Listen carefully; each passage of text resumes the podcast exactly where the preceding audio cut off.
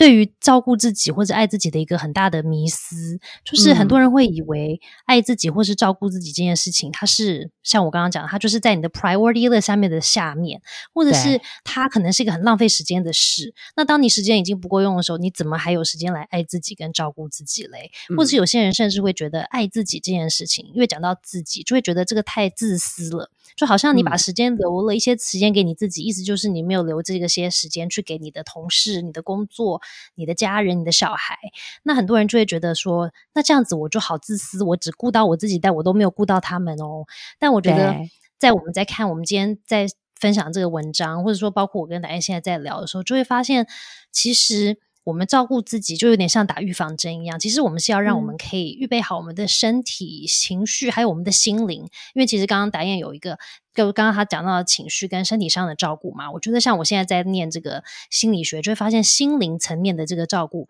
其实也是很重要的啊。很多时候我们也会忘记做这件事。他说：“其实自我照顾这个 self care 不应该呢是被视为只有在。”有时间的情况下才能做的事情，也不应该啊，是在完成其他任务后才能获得的奖励。我觉得看完真的恍然大悟，诶就是原来好好照顾自己啊，好好爱自己是随时都可以。可是啊，我们我自己是这样，就常常会把就是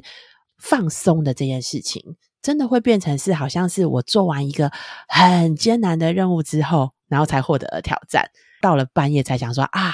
我完成了今天的事情，所以我再来放松一下。对，可是我觉得这篇文章很棒的是，它提醒我们，就是